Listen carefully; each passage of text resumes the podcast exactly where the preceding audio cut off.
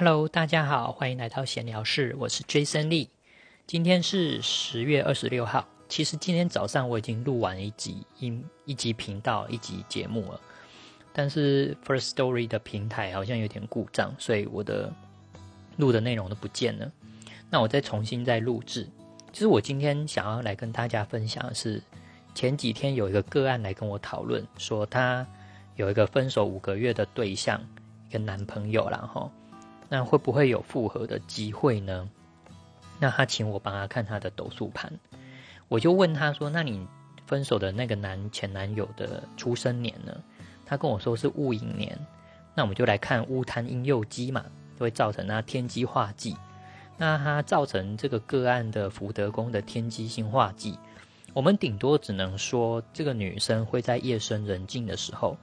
会想起那个前男友。但是我们不能说他的生命中或者是他感情方面是不能那不能没有那个前男友，因为他没有化忌到他的命宫跟化忌到他的夫妻宫嘛，这是以本命盘来说，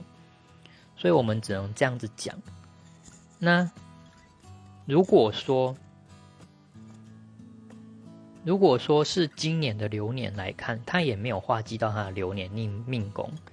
然后也没有化忌到他的流年夫妻宫，所以我们也没办法说今年他会不会有复合的机会。至少我认为应该是，如果我们来看那个男生好了，那个男生会不会主动复合？我们如果不知道那个男生的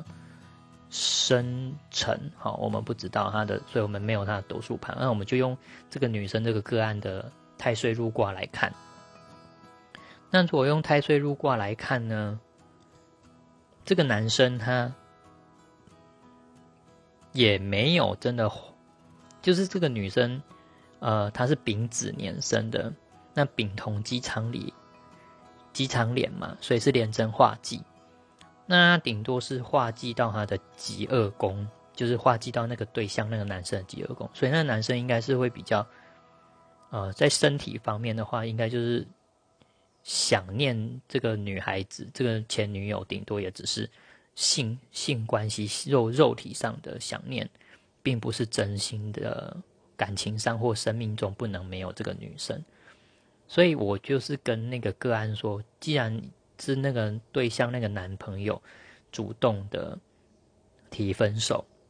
那我想复合的机会，从斗数盘上来看也不大，因为没有彼此化忌到。命宫或者是夫妻宫，所以他们的生命中呢，并没有说，或者是感情方面，并没有说非对方不可。所以以上是我想跟大家分享的啊，最近这两这这几天的一个个案的一个几的一个问题，那跟大家做一个分享。以上，See you next time，拜拜。